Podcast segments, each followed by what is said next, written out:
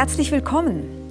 Engagieren Sie sich für die Flüchtlinge aus der Ukraine? Haben vielleicht sogar jemanden bei sich aufgenommen? Oder sind Sie aktiv in der Klimabewegung oder sammeln regelmäßig Unterschriften? Oder finden Sie eher, Aktivismus kippe allzu oft in unnützen Aktionismus? Heute fragen wir, wie wir etwas bewegen können und beleuchten blinde Flecken in unserem Engagement. Zu Gast sind zwei Experten zu diesen Fragen, und zwar Raul Krauthausen. Er ist Moderator, Autor und Inklusionsaktivist. Seine Arbeit wurde mehrfach ausgezeichnet, unter anderem trägt er das Bundesverdienstkreuz. Und zu Gast ist bei uns Stefan Riedener. Er ist Philosoph und lehrt und arbeitet am Ethikzentrum der Universität Zürich. Ganz herzlich willkommen. Hallo, herzlichen Dank für die Einladung. Ja, Herr Krauthausen, viele Leute fragen sich zurzeit, muss ich mich engagieren in dieser Situation mit dem Krieg in der Ukraine, Flüchtlinge bei mir aufnehmen, Geld spenden oder vielleicht Deutschkurse anbieten? Wie sehen Sie das? Also ich würde da jetzt ungern einen Zwang draus machen. Ich würde ähm, eher die Frage stellen, habe ich dafür die Ressourcen, die Kapazitäten, sowohl mental als auch vielleicht finanziell als auch zeitlich, ähm, sodass ich da jetzt keinen Imperativ draus machen würde. Aber ich denke, es ist jetzt an der Zeit, sich die Frage zu stellen, ähm, was kann ich geben, was, was kann ich tun? Und dann eben auch zu gucken, ähm, es kann auch was Kleines sein. Es muss jetzt nicht gleich die große Heldentat sein. Ähm, äh, wo gibt es Netzwerke, wo ich mich beteiligen kann? Und ich würde eher dazu raten, inzwischen eher mich irgendwo anzuschließen, als jetzt noch eine Aktion zu starten. Mhm. Sie, Herr Riedener, haben in einem Interview mit dem Tagesanzeiger kürzlich gesagt, eine spezifische Pflicht, Flüchtlinge aufzunehmen, die gäbe es tatsächlich nicht. Das heißt, ich kann mich beruhigt zurücklehnen, wenn ich meine Wohnung jetzt nicht zum Teilen anbiete? Mm, so würde ich das nicht formulieren. Ich glaube tatsächlich, wir haben als Privatpersonen mindestens jetzt nicht die Pflicht, uns spezifisch für die Menschen aus der Ukraine einzusetzen. Der Ukraine-Krieg ist ja nur ein Problem unter ganz, ganz vielen. Wir können uns nicht überall engagieren und haben daher auch bis zu einem gewissen Grad, glaube ich, die Freiheit zu entscheiden, wo wir etwas tun. Ich glaube aber schon, die allermeisten von uns haben grundsätzlich eine Pflicht, irgendeine Art des äh, Engagements zu leben. Das hat verschiedene Gründe. Es hat zum Beispiel, glaube ich, mit Fairness zu tun. Also stellen wir uns eine Welt vor, wo niemand sich engagiert. Mhm. Es wäre eine schreckliche Welt, eine Welt, in der es keine Sportvereine gäbe, keine Quartiersfeste, äh, zu wenig Küchen für die Obdachlosen, zu wenig äh, Aufnahmestellen für Geflüchtete. Das heißt, wir profitieren alle enorm davon, dass andere Menschen sich engagieren. Und ich glaube, es wäre falsch, ein Leben lang davon zu profitieren, ohne irgendwann in irgendeiner Form hm. auch seinen Teil zu diesem Gemeingut äh, beizutragen. Das wäre eben auf eine Weise unfair. Aber einen Zwang daraus machen wollen Sie beide nicht. Also ich denke, es gibt eigentlich für sowas, in, zumindest in den Ländern, in denen wir leben, äh, für sowas eigentlich klare Verantwortlichkeiten und klare Strukturen für Menschen, die Hilfe suchen. Es gibt sowas wie äh, ähm, Regeln und Gesetze äh, äh, und auch letztendlich Rechte für geflüchtete Menschen. Tragisch ist einfach nur, dass sie oft nicht eingehalten oder ignoriert werden oder eben plötzlich alle überrascht sind, dass Menschen in Bahnhöfen äh, plötzlich äh, ankommen und Hilfe brauchen, ähm, obwohl das alles vorhersehbar war. Es gibt irgendwie, zumindest in Deutschland habe ich manchmal den Eindruck, so eine Mentalität von den Verantwortlichen, des Wegguckens und des bloß nicht wahrhaben wollens. Und dann sind sie alle entsetzt und schockiert. Und dann muss die Zivilgesellschaft einspringen, um diesen Schaden, der dann vor Ort wirklich entsteht, äh, also menschlicher Schaden, der da vor Ort entsteht, dann irgendwie zu lösen. Und mhm. dass bis heute Geflüchtete mit Behinderungen äh, im Bahnhof äh, übernachten müssen, weil es nicht genug barrierefreien Wohnraum gibt, ist jetzt auch keine überraschende Erkenntnis, sondern es ist einfach spätestens seit 2015 mhm. wissen wir, dass das Mangel ist. Aber wenn ich Sie richtig verstehe, würden Sie sagen, in einem perfekten Sozialstaat bräuchte es sozusagen gar nicht Engagement oder Aktivismus. Gleichzeitig gibt es ja ganz viele Dinge, die der Staat selbstverständlich nie bereitstellen wird. Sie haben das Quartierfest ähm, erwähnt. Das lebt natürlich vom Engagement. Es gibt auch Studien von Benevol Schweiz, der Dachorganisation für Freiwilligenarbeit in der Schweiz. Die sagt, vier von zehn Schweizerinnen und Schweizer engagieren sich regelmäßig. Und darunter fallen natürlich auch solche Dinge wie Aktuar sein im lokalen Fußballverband oder Nachbarschaftshilfe. Unbedingt. Also ich glaube, wir müssen unterscheiden. Es gibt, glaube ich, Dinge, die wollen, von denen wollen wir nicht, dass der Staat sie uns äh, zur Verfügung steht, stellt. Von denen ist es vielleicht auch gar nicht möglich. Bei denen ist gar nicht möglich, dass der Staat sie zur Verfügung stellt. Und da ist dann umso mehr das Engagement äh, von Privatpersonen gefragt. Bei anderen Dingen ist es eben so, dass wir denken, die erste Verantwortlichkeit würde eigentlich auf den Staat fallen und wir werden dann vielleicht umso mehr gefragt oder erst gefragt, wenn der Staat seiner Verantwortung nicht nachkommen kann. Wir dürfen ja auch nicht verkennen, also ich bin jetzt nicht so oft in der Schweiz, aber die Autos sind hier schon luxuriöser und größer als die in Berlin. Und, ähm, das heißt, Wohlstand ist ja auch irgendwie an, von jemand anderem Geld, äh, äh der keine Ahnung, erarbeitet und erwirtschaftet wurde, der nicht so viel Wohlstand hat oder die. Und ähm, in Berlin weiß ich, dass, oder in Deutschland ist es so, dass die, der Wohnraum sich in den letzten 50 Jahren pro Bundesbürger verdoppelt hat. Und wenn man jetzt rein mathematisch äh, ähm, die Leute dazu bringen könnte, dass jeder ein Quadratmeter seiner Wohnfläche abgäbe, gäbe es genug Wohnraum für alle.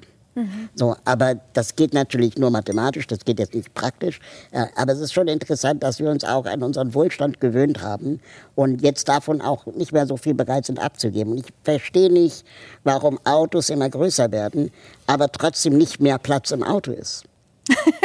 Gut, das ist nochmal eine andere Frage, die ist auch interessant. Ähm, aber wenn wir noch einmal zurückgehen zu dieser Frage, was muss ich denn eigentlich tun? Es gibt ja viele, die würden sagen, na ja, ich bezahle ja schon Steuern, ist auch ein Beitrag für die Allgemeinheit, und ich versuche zum Beispiel mich vegetarisch zu ernähren oder ähm, ich setze mich irgendwie ein, keine Ahnung, für Fairtrade-Produkte. Das reicht doch eigentlich schon. Ich glaube, wir sollten vielleicht mal klären, was bedeutet Engagement überhaupt? Mhm. Engagement ist grob gesagt der positive Einsatz für eine wertvolle Sache, die über die eigene Person hinausgeht. Also die Sache, für die ich mich einsetze, muss wertvoll sein. Wir würden nicht sagen, die Nazis haben sich sehr für den Holocaust engagiert, zum Beispiel. Ähm, der Wert muss über meine eigene Person hinausgehen. Also wenn ich ähm, zwei Wochen am Strand die Sonne genieße, dann ist das vielleicht schön und wertvoll. Aber wir würden nicht sagen, ich habe mich jetzt sehr für mich selber engagiert im Normalfall. Und, und das ist jetzt der entscheidende Punkt äh, für die Frage, die Sie stellen, unser Einsatz für diese Sache muss positiv sein. Also ich habe mich noch nicht schon dadurch zum Beispiel für die Obdachlosen in Zürich eingesetzt, dass ich diesen Menschen nicht schade, dass ich sie nicht töte, nicht verletze, nicht bestehle. Und ich glaube, manche von diesen Dingen, äh, die Sie erwähnt haben, zum Beispiel eben unseren Konsum von Tierprodukten zu reduzieren, würde ich deshalb gar nicht so sehr als, als Engagement bezeichnen wollen. Also die Tierindustrie zum Beispiel Mhm. Es gibt Ausnahmen, aber der größte Teil beruht auf unrechtmäßigem Töten und Zufügen von Leid. Ich glaube, wenn wir Tierprodukte konsumieren, machen wir uns zu einem gewissen Teil zu Komplizinnen von diesem Töten, von diesem Unrecht. Äh, und das heißt, wenn wir jetzt unseren Konsum von Tierprodukten reduzieren, ist das erstmal ein Unterlassen äh, von einem Unrecht, ein Unterlassen einer Schädigung noch gar nicht äh, ein positives Engagement. Und deswegen, ich will das nicht kleinreden. Ich glaube, es, es braucht viele Opfer. Es ist nicht leicht, äh, diesen Konsum zu reduzieren. Aber es ist wichtig, dass wir das tun. Umso wichtiger, dass wir hier anfangen. Aber ich glaube schon, wir wären dann auch in der Verantwortung, nicht unbedingt hier stehen zu bleiben, sondern noch einen Schritt weiter ins positive mhm. Engagement mhm. zu gehen. Mhm. Ich würde auch gerne noch ergänzen, also es wird ja zum Beispiel ganz oft gesagt, irgendwie jeder muss auf seinen CO2-Fußabdruck achten und irgendwie sollen alle auf Plastikstrohhalme verzichten und, und keine Ahnung was. Und das, das nährt so ein bisschen die Legende, dass wir durch unseren anderen Konsum irgendwie die Welt retten können. Aber ich glaube, die wirklichen Probleme dieser Welt werden gar nicht durch Plastikstrohhalme äh, und oder ähm, die Bambuszahnbürste gelöst werden, sondern einfach durch, keine Ahnung, riesige Kreuzfahrtschiffe, die die Umwelt verpesten und zerstören und die Meere kaputt machen, durch äh, Ölkonzerne, den, den massenweisen Zukauf von, von LNG-Gas jetzt in, in Deutschland aus anderen Ländern, aber bloß nicht aus Russland. Das Narrativ hat sich aber in den letzten zwei Monaten so krass geändert von wir müssen aus dem Gas aussteigen, mhm. hin zu, wir müssen viel mehr Gas von woanders herbekommen. Mhm. Aber das Problem bleibt nach wie vor Gas, völlig egal von wem. Und wir müssen eigentlich dafür sorgen, dass wir die Umwelt in großem Maßstab retten. Mhm. Und das wird nicht geändert werden, dadurch, dass ich eine Bambuszahnbürste im Drogeriemarkt gekauft habe. Das ist jetzt auch schon wieder die Frage, was hilft eigentlich? Da wollen wir später auch noch drüber sprechen. Äh, also, was nur hier passiert, ist das Spannende, dass die, die Politik sich auch gerne zurücklehnt mhm. und die Verantwortung an die BürgerInnen abgibt und sagt, naja, ihr müsst aber auch mit eurem Konsum drauf achten. Mhm. Aber der Bürger, die Bürgerin war nie das Problem ernsthaft.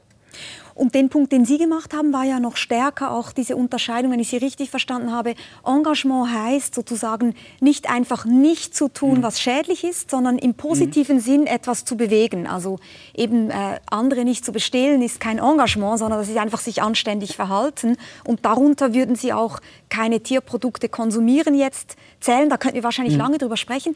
Ich würde gerne noch eine andere Unterscheidung von Ihnen aufnehmen. Sie haben ja dieses Buch geschrieben, Wie kann ich was bewegen? Die Kraft des konstruktiven Aktivismus, gemeinsam mit Benjamin Schwarz. Und in diesem Buch geht es um Aktivismus.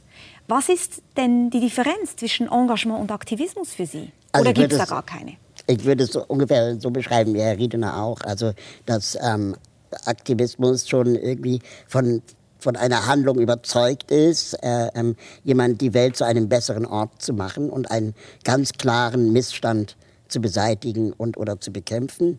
Ähm, und das sehr altruistisch. Also bis zu der, also dass der, der Aktivist, die Aktivistin das teilweise so weit tut, dass ähm, es bis zum Burnout kommen kann, ja, und äh, dass der oder die Aktivistin auch nicht die Erwartung hat, davon leben zu können, dann wäre er oder sie nämlich Lobbyist und würde dafür Geld bekommen von der Branche, keine Ahnung, es gibt ja auch ähm, Lobbyisten für die gute Sache ähm, und die wird dann aber von Verbänden bezahlt werden. Aber viele Aktivistinnen engagieren sich ehrenamtlich und tun das wirklich bis zur Selbstaufgabe und das geht schon über Engagement hinaus, irgendwie mal äh, ähm, bei einem Sportverein geholfen zu haben und Kuchen gebacken zu haben. Sondern das ist dann wirklich auch lange organisiert, Netzwerke aufbauend, dann sich auch mit PolitikerInnen streitend und dann eben auch die ganze Häme einzukassieren von allen Seiten, mhm. bis hin zu Neid, Missgunst, Eifersucht oder einfach auch Hass.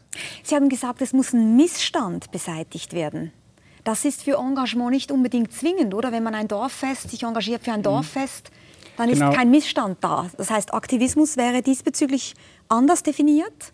Ich würde auch sagen, so ein bisschen enger. Engagement muss nicht schon per se politische Ziele haben. Mhm. Also ich kann mich eben äh, im, im Quartiersverein engagieren oder ich kann mich auch einfach ganz privat und klammheimlich für den Wiedehopf in meiner Region engagieren, indem ich zum Beispiel Nisthilfen aufstelle. Das ist noch nicht Aktivismus. Aktivismus wird es höchstens dann, wenn ich eben auf, auf die Straße gehe, auf die Barrikaden gehe und für strengere Umweltgesetze äh, mhm. zum Beispiel protestiere. Also Aktivismus ist diejenige Form von, von Engagement, die eben ganz genuin politische Ziele verfolgt. Und könnte man nicht sagen, Ihr Engagement für den Wiedehopf wird dann zum Aktivismus, wenn wir feststellen, dass der Wiedehopf zum Beispiel ein religiöses Symbol ist für eine Minderheit, mhm. Die diesen Wiedehopf ganz dringend brauchen, um ihre Kultur Kultur weiterleben zu können, oder? Dann wird es zu einer aktivistischen Praxis. Und dann vielleicht sogar die Leute, ähm, sagen wir mal, auch zur Rede stellen, die dagegen sind und mhm. äh, dann sich auch mit diesen Menschen anlegen und dann vielleicht auch unbequem werden. Also Aktivismus geht schon auch oft an die Grenze des Radikalen und da bin ich nicht ganz einer Meinung mit äh, Benjamin Schwarz, dem, dem Co-Autoren. Ich würde sogar sagen, ins Radikale rein. Ähm, und ich finde es sogar sehr interessant in diesem Diskurs, dass viele Aktivisten in, in Deutschland von vornherein Radikalität ausschließen ähm, und sagen, ja, das muss auf jeden Fall gewaltfrei sein und auf jeden Fall darf dürfen nichts Dinge kaputt machen. Aber ich glaube, damit limitiert sich auch Aktivismus schon wieder von Anfang an, ohne zu wissen, ob es nicht vielleicht doch irgendwann nötig wäre, sich zu wehren. Mhm. Ähm, weil sonst gewinnen immer die anderen. Und ein Nazi, der äh, hat vor Gewalt scheinbar keine Hemmung. Und wenn wir die ganze Zeit immer sagen, wir müssen gewaltfrei sein, ohne uns wehren zu dürfen. Kann das auch nach Das ist natürlich noch mal eine schwierige Frage und ich möchte auch gerne darauf hinweisen, dass die ganze Diskussion um zivilen Ungehorsam und die Frage der Gewaltlosigkeit, die haben wir hier an diesem Tisch schon einmal diskutiert mit Robin Zelikates, einem Philosophen aus Berlin, der sich spezifisch mit dieser Frage auseinandersetzt. Also diese Frage oder dieses Gespräch sozusagen kann man auch noch einmal nachschauen. Aber ich würde gerne jetzt noch mehr auch vertiefen, warum wir uns eigentlich engagieren und warum wir eben zu Aktivisten werden. Sie haben eine Gesprächsreihe, Herr Krauthausen, die heißt Face to Face. Und da hatten Sie kürzlich ähm, Katrin Bittel zu Gast, eine Künstlerin. Und da sagen Sie, das hat mich sehr beeindruckt, weil Menschen mit Behinderung permanent gegen Barrieren ankämpfen müssen, haben wir gar keine Wahl, nicht Aktivistinnen zu sein. Das ist wahr. Und das finde ich auch so vermessen manchmal, dass dann von Nicht-Betroffenen oft gesagt wird, ja, wenn du den Missstand doof findest, dann engagier dich doch ähm, weil Menschen mit Behinderung engagieren sich permanent. Also alleine hierher zu kommen, ist eigentlich schon vier Stunden Aktivismus gewesen, weil ich mich mit dem Berliner Flughafen gestritten habe, weil die sich geweigert hatten, meinen elektrischen Rollstuhl mitzunehmen. Und das, obwohl ich alles nach deren Vorgaben richtig gemacht habe. Und dass letztendlich dieses Engagement, vier Stunden meiner Zeit, die niemand anderes ohne Behinderung investieren muss, überhaupt nicht gewertschätzt wird vom System, um das Gleiche zu erreichen wie Herr Riedener, nämlich hier im Studio zu sein, ähm, das wird total oft übersehen. Und darin liegt auch eine riesige Burnout-Gefahr weil gerade Aktivistinnen, die sich für etwas engagieren, von dem sie oder gegen etwas engagieren, von dem sie selber betroffen sind, ähm, natürlich auch nie Feierabend machen können. Ich war vor ein paar Monaten mit ein paar anderen Rollstuhlkolleginnen äh, im Urlaub. Und wir sind nach ähm, Usedom gefahren und es sollte ein barrierefreier Urlaubsort sein. Und dann kommen wir da an und nichts war barrierefrei außer das Hotel. Also keine Gastro, der Strand nicht und so weiter und so fort. Und dann machen also Aktivistinnen die eigentlich Urlaub machen wollen, in ihrem Urlaub wieder Aktivismus, weil wir uns dann im Rathaus beschwert haben und dann einfach da das Rathaus besetzt haben und zu sagen, das geht so nicht. Wir haben 10.000 Euro für alle zusammen für eine Woche investiert äh, und wir wollten eigentlich Urlaub machen und wir haben das Produkt nicht bekommen, das wir bestellt haben. Das ist interessant, in Ihrem Buch macht ja Carola Rackete, die, die Aktivistin, eine ähnliche Aussage, und zwar gewissermaßen über uns als als Menschheit insgesamt. Wir haben Vielleicht eigentlich ganz kurz sagen, die Seenotretterin genau. oder unter als Seenotretterin ist sie sehr, sehr bekannt geworden, macht aber auch im Bereich Ökologie und Aktivismus ganz viel. Genau, sie hat auch gesagt, wir haben als Menschheit jetzt gar nicht mehr die Wahl, ob wir uns engagieren oder nicht. Und ich glaube, da ist etwas dran. Also wenn wir jetzt nicht äh, die Kursrichtung verändern, wenn wir nicht in irgendeiner Weise einen großen Wandel von ziehen, dann werden wir eben aus der Krise in die Katastrophe schlittern. Und insofern gilt vielleicht sagen, dieses Bild für uns als als Menschheit insgesamt, mhm. dass wir jetzt nicht mehr die Wahl haben. Und das fällt dann auch auf alle Individuen, glaube ich, zurück. Also diese Verantwortung, die sich daraus ergibt für die Menschheit als Ganze, bedeutet dann eben auch eine Verantwortung für einzelne Institutionen, einzelne Staaten, aber auch für die Privatpersonen eben den eigenen Teil dazu beizutragen. Aber das wollte ich jetzt gerade sagen. Sie sind ein weißer Cis-Mann, wenn ich das mal so sagen darf. Das heißt, Sie haben keine primäre Diskriminierung. Mhm. Also hm. Sexismus zum Beispiel dürfte ähm, selten sein bei Ihnen, Rassismus wahrscheinlich auch. Sie haben keine zumindest sichtbare Behinderung. Und damit einher geht dann vielleicht die Frage, wofür soll ich mich denn eigentlich engagieren? Weil bei Herrn Krauthausen, Sie engagieren sich ja für ganz viele Dinge im Übrigen, mhm. aber wie Sie sagen, wenn Sie in Urlaub fahren, sind Sie eigentlich immer schon Aktivist. Wie ist das für Sie? Ähm, ich glaube, auch für Menschen wie mich, die jetzt nicht so direkt von einer Form von Diskriminierung äh, betroffen sind, gibt es dann Dinge, die uns erstmal äh, persönlich irgendwie bewegen. Irgendwelche Formen von Unrecht, irgendwelche Probleme, die uns persönlich äh, betroffen machen. Und ich glaube, es ist oft gut, mal damit anzufangen, also mit dieser eigenen Betroffenheit, dem Gefühl von Solidarität, da den ersten Schritt zu machen. Ich glaube, dann allerdings ist es aber auch wichtig, immer wieder einen Schritt zurück zu machen, mir zu überlegen, gibt es nicht noch andere Probleme, die mich auch betreffen könnten oder betroffen machen äh, könnten? Äh, gibt es nicht noch andere Formen von Engagement bei Problemen, die vielleicht äh, vernachlässigter sind, die vielleicht größer sind, wo ich vielleicht äh, noch effektiver was bewirken könnte, um dann eben zu einem Engagement zu finden, was letztlich besonders effektiv ist. Und das würde ich sagen, ist auf jeden Fall ein Kriterium, wenn Sie fragen, wo soll ich mich engagieren, erstmal da, äh, wo ich besonders viel bewirken kann. Wobei das ja auch eine Schwierigkeit ist. Also Sie fühlen mhm. sich ja verbunden der Bewegung des sogenannten effektiven Altruismus. Sie spenden selber sehr viel und die, der effektive Altruismus, der fragt ja auch eben, wo kann mhm. ich die Spendengelder zum Beispiel mhm. möglichst effektiv einsetzen. Und wenn man dann die Empfehlungen auf dieser Website liest, dann kommt man zum Beispiel auf äh, Malaria-Prävention ähm, in afrikanischen Ländern oder auch Entwurmungskuren mhm. von Kindern, damit die den Schulbesuch ähm, auch wirklich machen können. Das sind natürlich dann nicht solche Dinge wie Speisekarten in Blindenschrift ähm, zu drucken oder für Rampen im Quartier ähm, sich einzusetzen. Also ist dieses, dieser Blick nicht sozusagen auch ein Problem? Sie meinen den, den Blick der effektiven Altruistin? Ja, weil natürlich im Grunde genommen mhm. die Anliegen, für die Sie sich jetzt vor allem einsetzen, dann zu kurz kommen. Auf jeden Fall. Also es wäre fatal, wenn wir jetzt alle nur noch äh, Geld spenden würden für Malarianetze und Entwurmungen. Ich glaube, eine Bemühung des effektiven Altruismus ist sozusagen etwas äh, zu korrigieren, eine Art Korrektiv äh, darzustellen, weil der Verdacht ist, dass wir eben oft allzu unkritisch uns einfach nur dort engagieren, wo wir gerade ein Problem sehen, wo wir mhm. vielleicht einfach selber nur von einem Problem betroffen sind. Und wir machen eben nicht diesen Schritt zurück, um zu überlegen, gibt es nicht anderswo noch größere Probleme, die genauso real sind, vielleicht nicht vor den eigenen Augen, aber wo wir eben am Ende umso mehr bewirken können. Ich glaube nicht, äh, dass diese, dieses Kriterium der Effektivität, wo kann ich am meisten bewirken, dass das das einzige ist. Also unbedingt ist es auch wichtig, haben wir eine persönliche Beziehung äh, mhm. zu einem Problem. Gibt es vielleicht eben Leute, die schon in der Verantwortung eigentlich wären, das andere Problem zu lösen und so weiter. Aber ich glaube, es ist eben doch ein Kriterium, was wir wichtiger nehmen könnten und sollten, als wir es mhm. tun. Das finde ich einen ganz wichtigen Punkt. Ähm, also einmal, ich bin ja auch ein ähm, weißer Cis-Mann, äh, habe zwar eine Behinderung, aber es gibt auch andere Kategorien, in denen ich nicht äh, diskriminiert werde.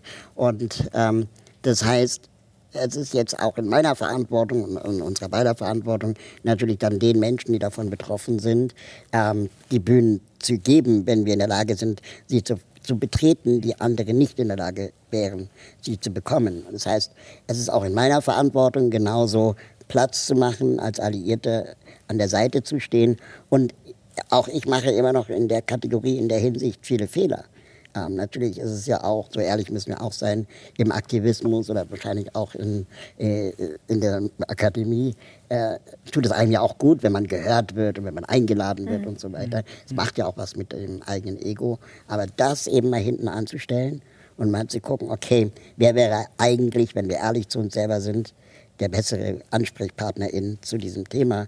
Und deswegen haben wir dieses Buch auch nur schreiben können, weil wir mit den wahren AktivistInnen, die noch viel größer in den Medien sichtbar waren, als ich es vielleicht äh, war, äh, zu diesem Thema zu sprechen und auch selbstkritisch mit den Sachen äh, ähm, sich auseinanderzusetzen. Und ähm, auch sehr spannend, was Herr Redener gesagt hat, dieses effektive Altruismus.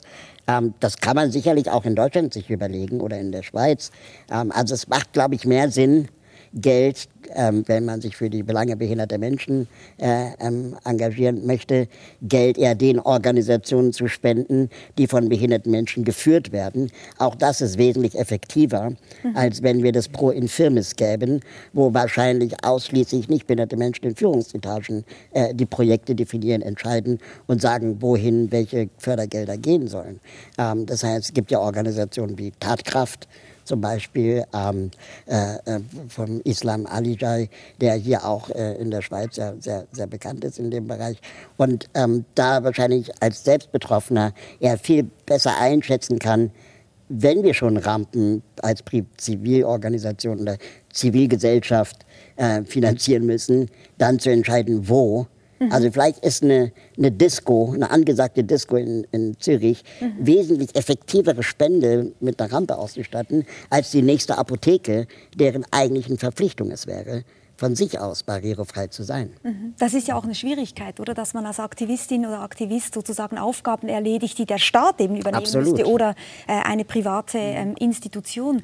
Mich beschäftigt immer noch diese Frage, was eigentlich tun, weil was man ja schon sehen muss, ist, es gibt zig Aktivisten, äh, Aktivismen. Es gibt unglaublich viele Bewegungen, und es gibt diese Idee von Karl Popper, der mal gesagt hat, es gibt eigentlich gar keinen richtigen Aktivismus oder er sah den Aktivismus sehr kritisch. Das es kippt immer in so einen Aktionismus, in dem es eigentlich darum geht, ein Partikularinteresse zu verteidigen. Also wenn man sich zum Beispiel überlegt, es gibt die Radical Crafting Bewegung, die stricken und häkeln ganz viel, um gegen die äh, Modemultis vorzugehen. Es gibt den Fat Activism, Menschen, die sich einsetzen gegen die Diskriminierung von übergewichtigen Menschen. Oder es gibt den Lactivism, Activism, eine Bewegung, die sich einsetzt für die Möglichkeit, in der Öffentlichkeit zu stillen. Also jedem sein äh, Partikularinteresse, sage ich jetzt mal, und dann auch jedem sein Aktivismus.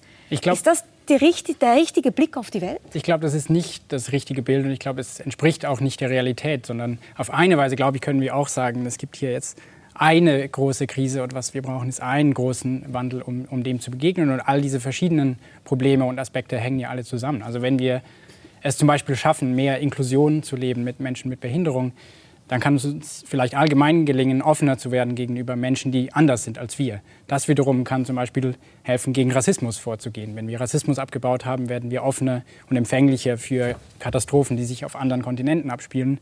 Das wiederum muss uns sensibilisieren für die Klimakrise und die Klimakrise wiederum involviert auch Tiere, sodass wir am Ende bei den Tieren sind. Also ich glaube, das mhm. wäre vielleicht ein fruchtbarer Blick, dass wir uns bemühen, nicht, dass die verschiedenen Formen des Aktivismus sich gegenseitig das Wasser abgraben und sich gegenseitig äh, bekämpfen, sondern dass wir sehen letztlich. Es geht eigentlich um Toleranz und gegenseitigen Respekt, genau. den wir vergrößern sollten. Gut, aber dann würde ich gerne nachfragen, es gab eine Frage in den sozialen Medien, die mir im Vorfeld ganz oft gestellt worden ist und ich muss an dieser Stelle auch mal sagen, ich bin immer begeistert äh, über die vielen Fragen, die uns geschickt werden und möchte mich ganz herzlich bedanken bei unseren Zuschauerinnen und Zuschauern. Und oft wurde gefragt, wo soll ich denn anfangen? Weil diese Frage stellt sich dann natürlich. Ich kann mich ja auf tausendfache Art und Weise ähm, engagieren. Wo, wo beginnen, Herr Krauthausen? Also vielleicht noch mal kurz zu der Frage davor mit dem Thema ähm, äh, Aktivismus versus Aktionismus. Ich habe in dem Studium der Gesellschaft und Wirtschaftskommunikation auf jeden Fall gelernt, du musst immer anschlussfähig bleiben. Also was passiert eigentlich aus diesem Stricken? Was ist eigentlich deine eigentliche Botschaft und wie kannst du diese Ziele, nachdem du gestrickt hast, zum Beispiel weiter erreichen? Äh, oder welche Strukturen stecken eigentlich hinter Lectivism? Ähm, wenn, wenn wahrscheinlich sind Männer diejenigen, die ein Problem damit haben, dass Frauen in der Öffentlichkeit stillen.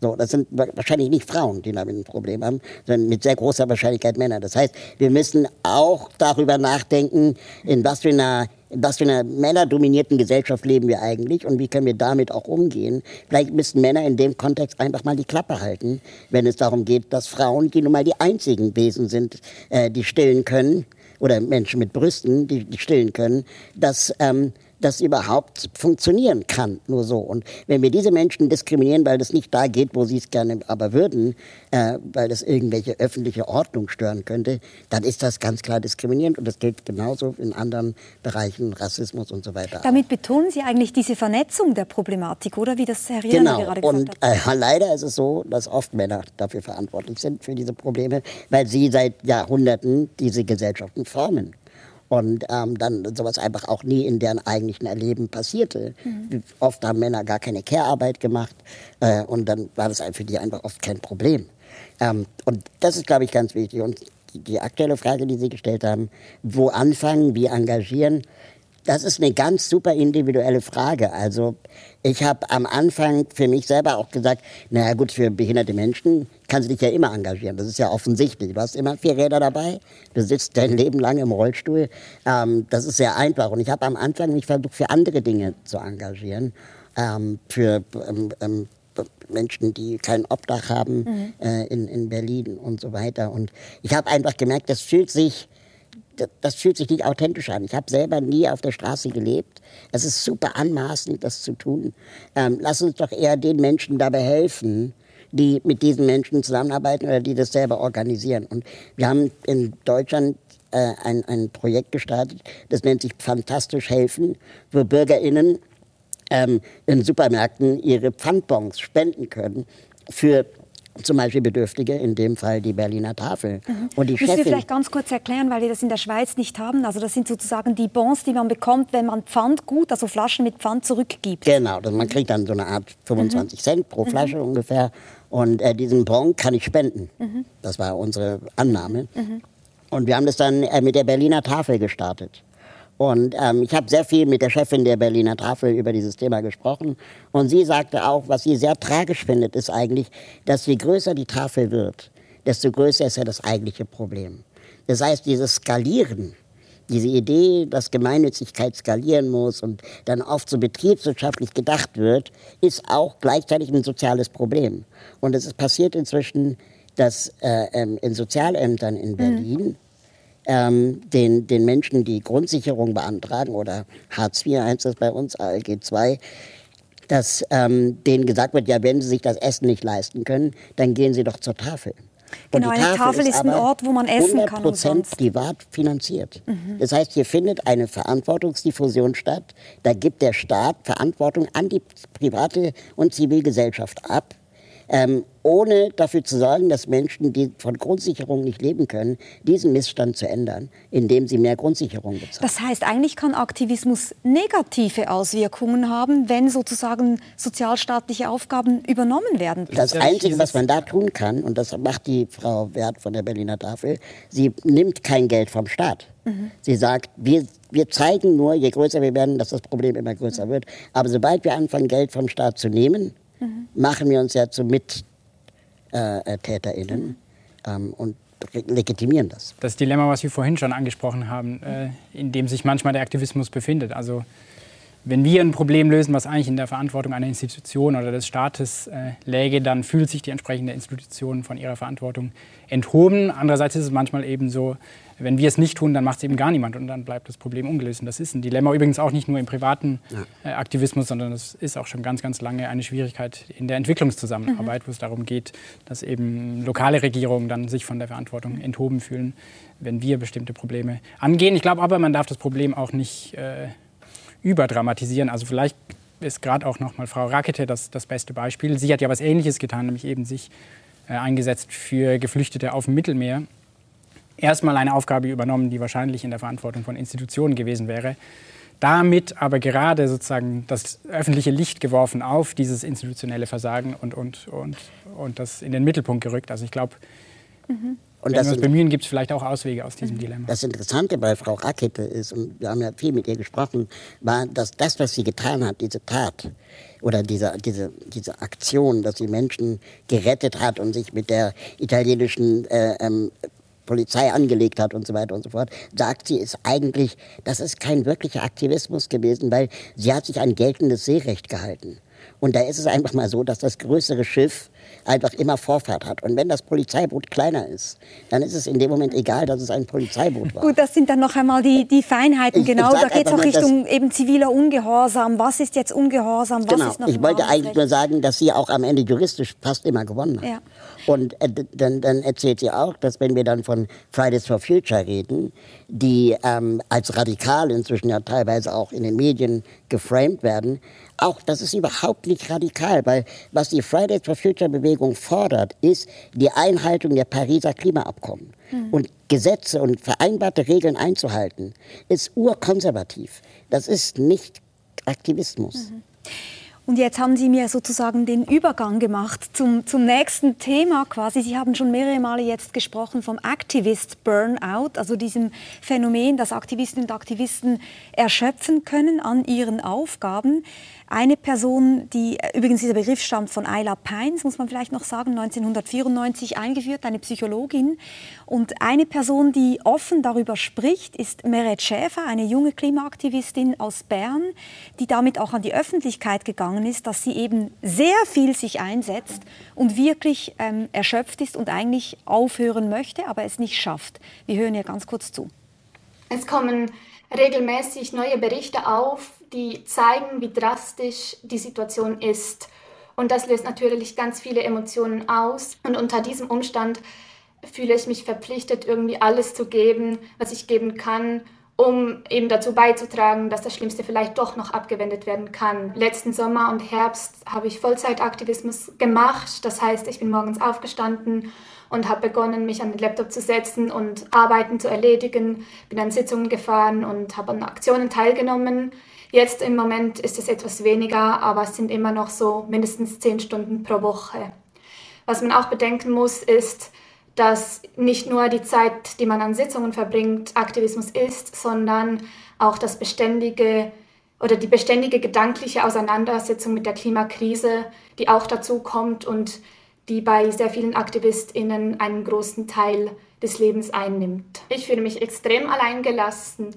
Es heißt immer, dass so das Studienalter dass die beste Zeit des Lebens sei, man sei da noch nicht gebunden und habe Zeit, um sich selbst kennenzulernen und hat, man habe Zeit, um zu reisen und ein tolles Sozialleben zu haben.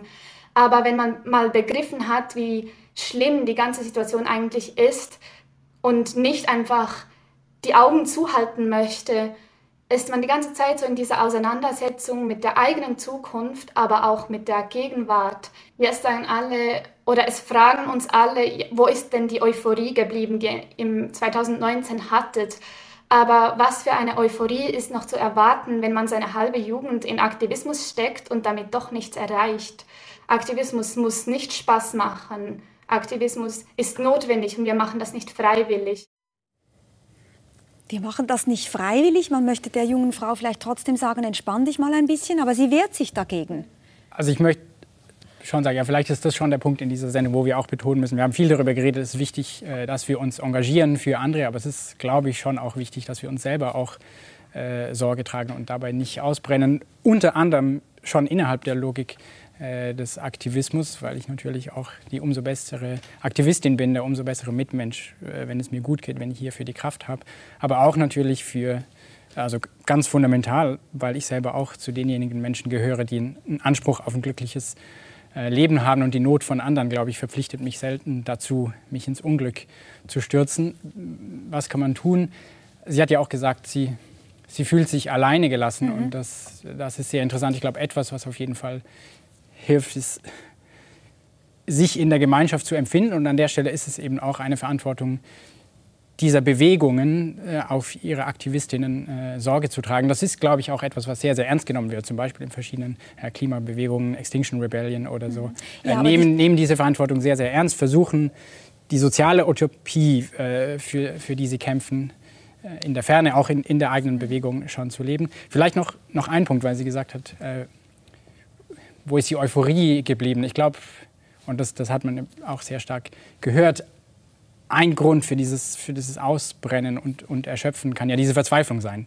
Äh, ich bemühe mich und bemühe mich, aber ich verändere mhm. nichts. Äh, und ich, ich kann das nachvollziehen, sehr stark nachvollziehen, dieses Gefühl. Ich glaube, es kann da manchmal helfen, den eigenen Horizont ein bisschen zu verschieben. Und zwar in zweierlei Hinsicht. Erstmal sozusagen zu verkleinern. Klar, ich kann als Einzelperson nicht äh, die Klimakrise aufhalten, aber ich kann doch äh, etwas bewirken. Also wir haben alle zum Beispiel die Möglichkeit, Menschenleben zu retten und äh, das hilft zwar noch nicht oder beseitigt nicht die große Krise, aber es ist doch auch einfach bewundernswert und bemerkenswert und das sollten wir mal feiern. Und ich glaube, andererseits sollten wir dann auch manchmal den, den Blick erweitern, den Horizont erweitern und die längerfristige Perspektive in den Blick nehmen wenn wir uns anschauen, was wir in den letzten 50 Jahren zum Beispiel in Hinsicht auf Sexismus oder Rassismus oder Speziesismus, also Diskriminierung von Mitgliedern anderer Spezies, äh, Tieren, erreicht haben, dann ist das fantastisch. Und auch das sollten wir erstmal feiern. Und ich glaube, das kann dann äh, Grund geben, nicht nur für Verzweiflung, sondern auch für Hoffnung, dass wir eben doch äh, vielleicht etwas erreichen können, längerfristig betrachtet. Was ich an diesem Diskurs sehr schwierig finde, den wir drei jetzt hier führen, ähm, ist, dass, dass wir sagen, ja, entspann dich mal. Und damit letztendlich sie wieder verantwortlich machen für das genau. Problem, das sie mhm. hat. Weil eigentlich, ähm, das heißt ja sehr schnell, jeder ist seines Glückes Schmied. Ne? Aber die Wahrheit ist auch, nicht jede Schmiedin hat Glück. Und äh, das hängt auch ganz viel davon ab, wie, ähm, wie ist das Umfeld der, äh, äh die, dieser Menschen, die unter Burnout leiden äh, oder Burnout bekommen und entwickeln. Ähm, diese, dieses Gefühl der, der Selbstwirksamlosigkeit, ja, also das Gefühl, nichts zu bewirken, das ist teilweise auch gewollt. Also ich erlebe das als Aktivist für Inklusion in Deutschland, wie oft wir eingeladen werden von PolitikerInnen zu Anhörungen, dass wir irgendwo uns beteiligen dürfen in irgendwelchen Beteiligungsprozessen. Innerhalb von 48 Stunden 300 Seiten feinste juristische Literatur lesen dürfen vorab, bevor das irgendwie im Bundestag diskutiert wird und dann ehrenamtlich unsere juristische Expertise abgeben müssen. Und niemand uns dafür bezahlt. Mhm. Und wir aber gleichzeitig uns mit Staatssekretären und Leuten dafür bezahlt werden, dann eine Minute Zeit bekommen, um dann unseren Punkt zu machen. Und du weißt genau, in diesen 48 Stunden, die du diese Literatur liest, Nobody cares für deine eine Minute. Bis hin zu, dass man wahrscheinlich äh, die sogenannte Klimajugend gerne mal einlädt, weil genau, es irgendwie so, hip und schick ist. Und sie sagt ja auch, ähm, es sind einfach zu wenige Leute, die diese Arbeit mhm. übernehmen. Die ja. Bewegung ist kleiner geworden. Nun könnte man natürlich, um, um, vielleicht noch einmal die Gegenseite doch stark zu machen, es gibt ja im, im Anschluss an Jean-Paul Sartre auch dieser Vorwurf, dass man sagt, na ja, die Jugend ist immer das Alter des Ressentiments. Das hat, hat Jean-Paul Sartre so gesagt. Es gehört zur Jugend dazu, dass wir nicht begeistert sind von dem, was der Rest der Welt da so veranstaltet, vor allem nicht die ältere Generation. Wir wollen uns engagieren dagegen was hat sich denn verändert? Und was sie wahrscheinlich sagen würde, na ja, die Dringlichkeit. Hier verändert sich die Welt in einer Art und Weise, da geht es nicht einfach um ein Privatressentiment, sondern da geht es um die ganz große Sache, nämlich genau. ob wir überleben werden. Und ich glaube auch, ich habe vorhin gesagt, es ist sozusagen eine Verantwortung innerhalb einer Bewegung, auf ihre Aktivistinnen Sorgen zu tragen. Letztlich glaube ich aber, ist es natürlich eben die Verantwortung von, von der Menschheit insgesamt, weil die Probleme sind ja eben nur so groß, weil es eben so wenige Leute sind, die sich wirklich dagegen engagieren. Und wir könnten Aktivist Burnout auch dann verhindern, wenn eben äh, der Rest der Menschheit endlich auch äh, mehr in Bewegung, in Bewegung käme. Diese Aber Idee hier von der wir Jugend. uns dann nicht mehr engagieren, Herr Redener? Also Ich meine, Herr Krauthausen macht ja schon sehr viel. Wir beide könnten ja auch beitreten der Klimabewegung also und sehr viel mehr machen. Also wo ist unsere, noch einmal, wo ist eigentlich unsere Pflicht? Wie weit geht die denn? Also das ist eine schwierige Frage. Ich will auch gar nicht so sehr von dieser Pflicht immer sprechen und diese Idee, ah, hier lastet die Moral auf meiner Schulter. Und Sie sind doch Moralphilosophen. Genau, das ist das Berufsrisiko eben des Moralphilosophen, dass man immer moralisierend nur von der Pflicht spricht. Ich will schon auch betonen, es, es kann uns auch selber äh, bereichern, uns, uns zu, zu engagieren. Ich muss nicht, und ich glaube auch, das ist sozusagen psychologisch manchmal effizienter, dass ich nicht eben über, über mein Schuldgefühl in, in das Engagement finde, sondern eben zum Beispiel über eine Vorstellung von Sinnhaftigkeit. Also ich glaube zum Beispiel, äh, ob unser Leben letztlich ein gelungenes Leben war, hängt auch damit zusammen, ob es sinnvoll war. Und Sinn ergibt sich oft dadurch, dass ich mich einer Sache widme, die größer ist als ich selber. Also einem Wert, der hinausreicht über den Wert meines eigenen Wohls. Also wenn ich nur mein eigenes Wohl als wertvoll empfinde, in jeder Handlung mein eigenes Wohl im Blick habe, laufe ich Gefahr, ein sinnentleertes Leben äh, zu leben. Ich glaube also insofern haben wir persönlich durch Engagement auch viel zu gewinnen. Letztlich vielleicht nichts Geringeres als, als den Sinn äh, unseres Lebens. Das ist ja auch so, wenn wir die Leute fragen, was war der Sinn ihres Lebens, werden sie nicht sagen, dass ich jeweils am Feierabend mein Glas Rotwein trinken konnte, sondern sie werden sagen, naja, dass ich meinen Kindern ein gutes Leben ermöglichen konnte, dass ich mich für meine Patientin eingesetzt habe oder eben, dass ich ein bisschen was dazu beigetragen habe, die Klimakrise abzuwenden. Also ich denke, dass wir auch darüber reden können, ähm, was, was würde ihr helfen. Ne? Also irgendwie meine Umarmung, jetzt mal ganz einfach platt gesagt. Ähm, oder eben auch, ey, pass auf, wir kochen jetzt mal was, ich koche dir was. Das kann auch schon helfen, dass man überhaupt gesehen und auch gewertschätzt wird. Aber was Aktivistinnen wie, wie Sie ja permanent erleben, ist, dass dafür, dass sie sich einsetzen, auch noch in der Öffentlichkeit bestraft werden, wenn sie dann doch mal aus Versehen mit einem Starbucks-Becher erwischt werden.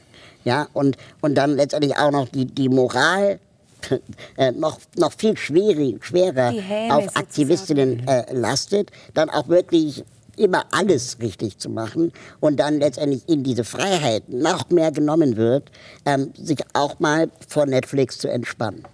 Ähm, und das ist ein großes Problem. Es gibt eine Initiative in Deutschland, die nennt sich Zähneputzen.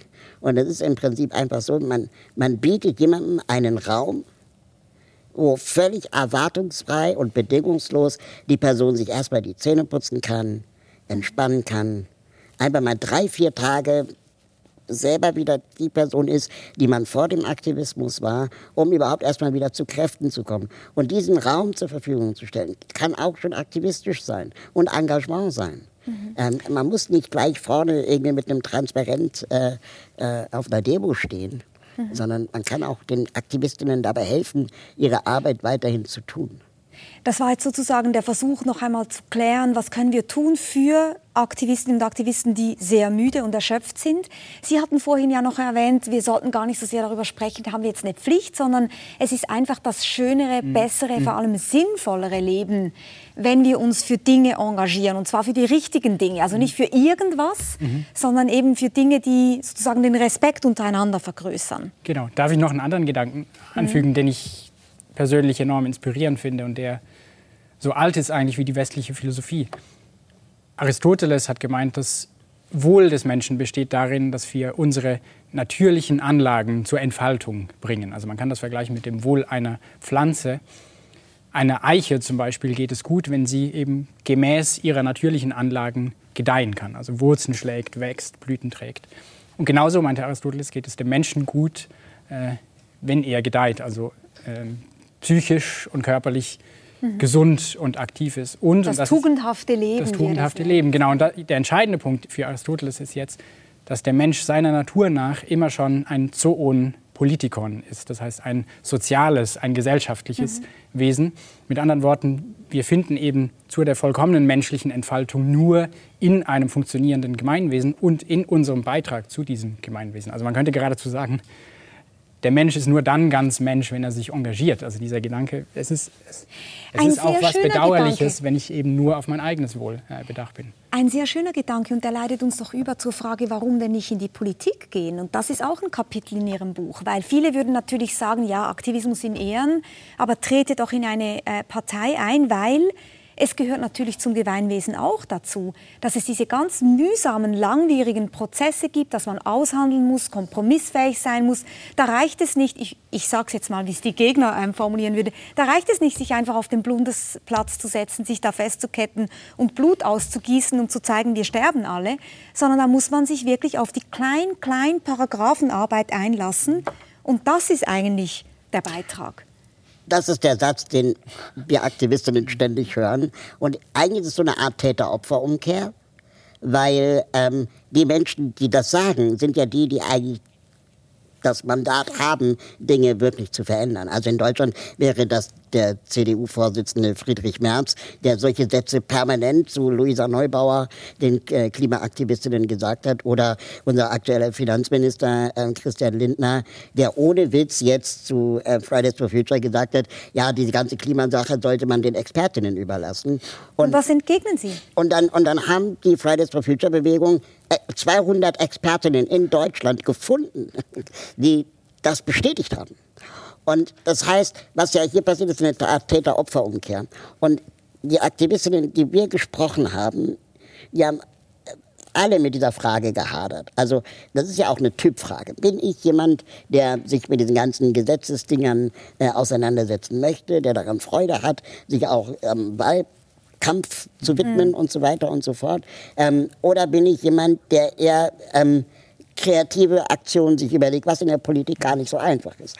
Und das ist eine individuelle Frage. Wir haben Aktivistinnen gesprochen, die sowohl jetzt gerade in die Politik gegangen sind, als auch die als Expertinnen in der Politik mhm. eigene Organisationen gegründet haben, um den gleichen Missstand zu bekämpfen, wie zum Beispiel Gerhard Schick, mhm. der ähm, die Finanzwende gegründet hat und vorher finanzpolitischer Experte bei den Grünen war. Das scheint mir schon wichtig, dass es hier nicht darum geht, das eine gegen das andere auszuspielen. Also selbstverständlich braucht es beides. Es braucht unbedingt natürlich auch die, die Leute in den politischen Institutionen, die sich einsetzen Absolut. für diese Anliegen. Und das es braucht aber wohl auch, weil, weil diese Menschen dann eben institutionell eingebunden sind, genau. auch die Arbeit draußen den, auf der Straße. Also den Sand in den Zahnrädern. Genau. Man muss auch aber sagen, in der Politik was zu verändern, mhm. ist vielleicht sogar nachhaltiger. Also wenn ich es dann geschafft habe, einmal dafür zu sorgen, dass behinderte Menschen vom Wahlrecht nicht ausgeschlossen werden, dann bleibt das ja so erstmal. Genau, man muss natürlich auch noch sagen, man muss überhaupt die Möglichkeit haben, sich beteiligen zu dürfen, weil viele, die sich in der Klimajugend ähm, engagieren, haben nicht äh, das Stimmrechtsalter erreicht. Das heißt, sie können noch gar nicht im engeren Sinne in die Politik gehen. Oder denken wir an die Bürgerrechtsbewegung in den USA, die damals natürlich losgegangen ist, ausgehend von Afroamerikanerinnen und Afroamerikanern, die schlicht nichts zu sagen hatten. Ich würde gerne noch einen, einen, Schritt weiter gehen mit Ihnen und darüber sprechen, dass sich der ganze Aktivismus ja massiv verändert mhm. hat mit den sozialen Medien. Also da ist noch einmal etwas ganz anderes eigentlich passiert und da sind Sie ja auch ein Beispiel, Herr Krauthausen, Sie sind sehr aktiv in den sozialen Medien und machen da in, mit großer Selbstironie und viel Witz aufmerksam auf Anliegen. Hier sehen wir beispielsweise ein Bild ähm, von Instagram, wo Sie sagen, so sieht Diversität aus. Oder wir sehen Sie hier in einem Kühlschrank sitzend, wenn es sehr heiß wird, Dreams come true. Da haben Sie sehr witzig dazu geschrieben, eigentlich würden wir doch insgeheim alle mal davon träumen, in einem Kühlschrank zu sitzen, äh, wenn es dann wirklich so heiß wird. Und es gibt auch ein TikTok-Video von Ihnen, wo Sie erklären, warum die Rede von Menschen mit besonderen Bedürfnissen nicht besonders hilfreich ist. Wir gucken uns das ganz kurz an. In meiner Straße, da wohnen auch Menschen mit Behinderung. Ich sag ja immer, Menschen mit besonderen Bedürfnissen. Menschen mit Behinderung haben keine besonderen Bedürfnisse. Denn Bedürfnisse haben wir doch alle. Ja klar, aber, aber sie sind eben besonders. Ihr seid so, so speziell. Ja, aber das ist eine klassische Verschönerung, ein, ein Euphemismus. Also, ich meine, da wird etwas schön geredet, aber nicht wirklich schöner gemacht. Aber wo liegt denn da das Problem, wenn man etwas schöner redet? Was das Problem ist, dass du die Bezeichnung der Betroffenen einfach übergehst und ignorierst. Und das ist ignorant. Oh, ist ja voll behindert von mir. Oh. Herr Krauthausen, Sie erreichen mit diesen Videos extrem viele Menschen. Ist es auch ein Ort, wo Sie hingegangen sind, weil Sie sagen, das ist eigentlich der eigentlich inklusivste Ort überhaupt? Da kann wirklich jeder mitmachen? Also das könnte ich jetzt so behaupten, aber das stimmt natürlich nicht. Also mit der, egal welche Technologie wir beschreiben, sie ist immer erstmal wertneutral. Es gibt Technologien, die können genauso wieder ausschließen, äh, wie sie eben auch vielleicht Barrieren beseitigen können. Wenn die Videos keine Untertitel gehabt hätten oder Audiodeskription, was dieses Video nicht hatte, äh, dann schließe ich letztendlich sehbehinderte Menschen aus oder hörbehinderte Menschen, ähm, die sonst den Dialog gar nicht verfolgen können.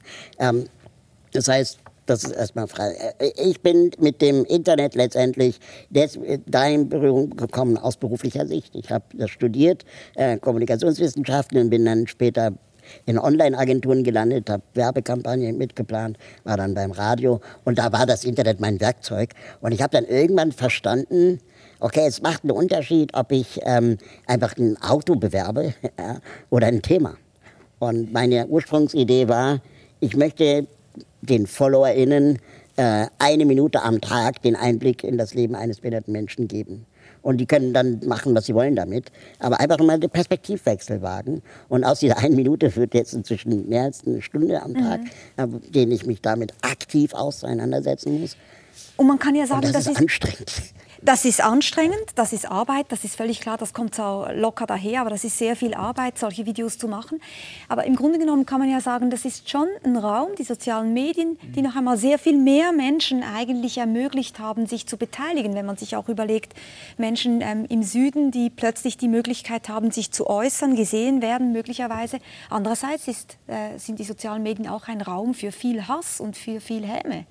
Mhm, aber ich glaube schon, also erstmal aus aktivistischer Sicht ist schon das, das Potenzial besonders interessant. Also die drei vielleicht größten heutigen sozialen Bewegungen äh, sind wohl Fridays for Future, Black Lives Matter und Me Too. Und diese Begriffe, also Fridays for Future, Black Lives Matter und Me Too, waren ursprünglich alles Hashtags. Hashtags. Also das sind ganz wörtlich Bewegungen, die aus den sozialen Medien äh, entstanden sind.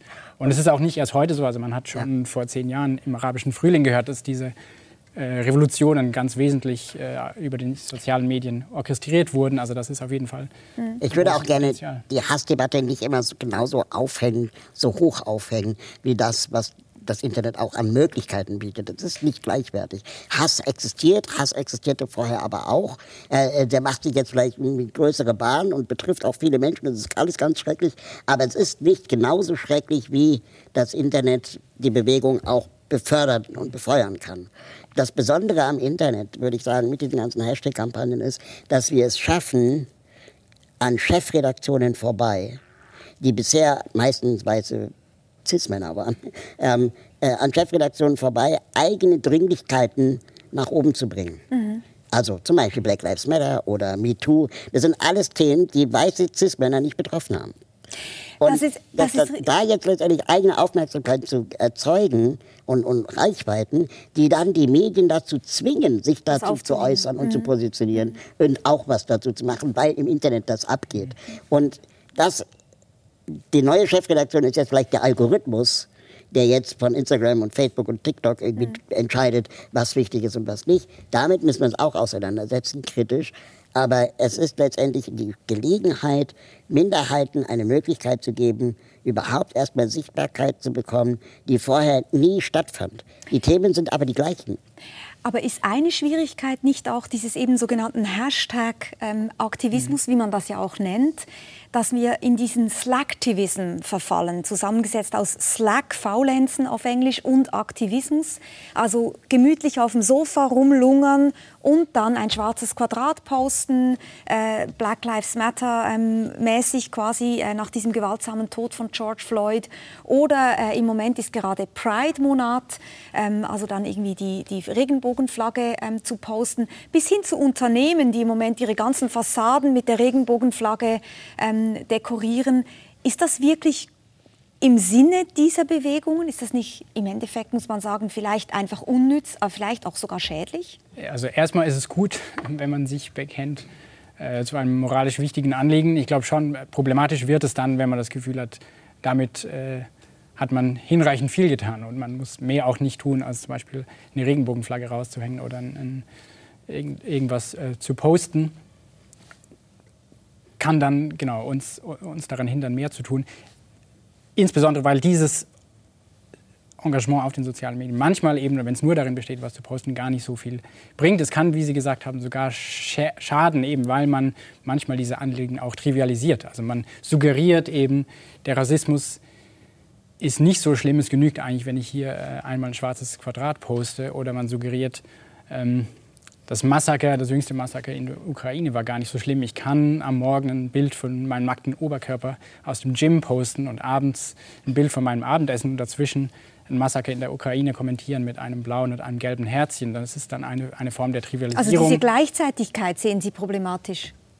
Einerseits diese Gleichzeitigkeit, wie es dann erscheint sozusagen, mhm. aber eben allgemeiner vielleicht ist es eine Form der Trivialisierung, wenn man suggeriert, es ist damit genügend äh, getan, indem man sich auf diese Weise äußert. Ich würde allerdings vielleicht auch sagen, eben problematisch, am problematischsten ist nicht der individuelle Selectivism mhm. einzelner Individuen, sondern eben problematischer wird es dann, wenn, wenn Unternehmen das betreiben oder wenn, wenn größere also, Institutionen das. Man sieht das ja von außen vielleicht gar nicht, ob das heuchlerisch ist, sage ich jetzt mal mhm. ganz böse. Also ob ich das nur poste, um mir selber einen noblen Anstrich zu gehen, Stichwort Moral Grandstanding, wie das ähm, Justin Tosi und Brandon Warnke in ihrem Buch ähm, nennen, oder ist es wirklich Ausdruck eines Engagements? Kann ja auch jemand, der wirklich mhm. Aktivist oder Aktivistin ist, eine Aber das Fahne sind doch alles Stellvertreterdebatten, die wir hier führen. Mhm. Wenn wir darüber diskutieren, ob das jetzt irgendwie wahrer Aktivismus ist oder nicht, ähm, diskreditieren wir die ganze Zeit Aktivismus als solchen, weil irgendwie, ja, mach dich doch, beweis dich doch erstmal, dass du wirklich gut genug bist. Und es gibt Menschen, die posten blaue und gelbe Herzen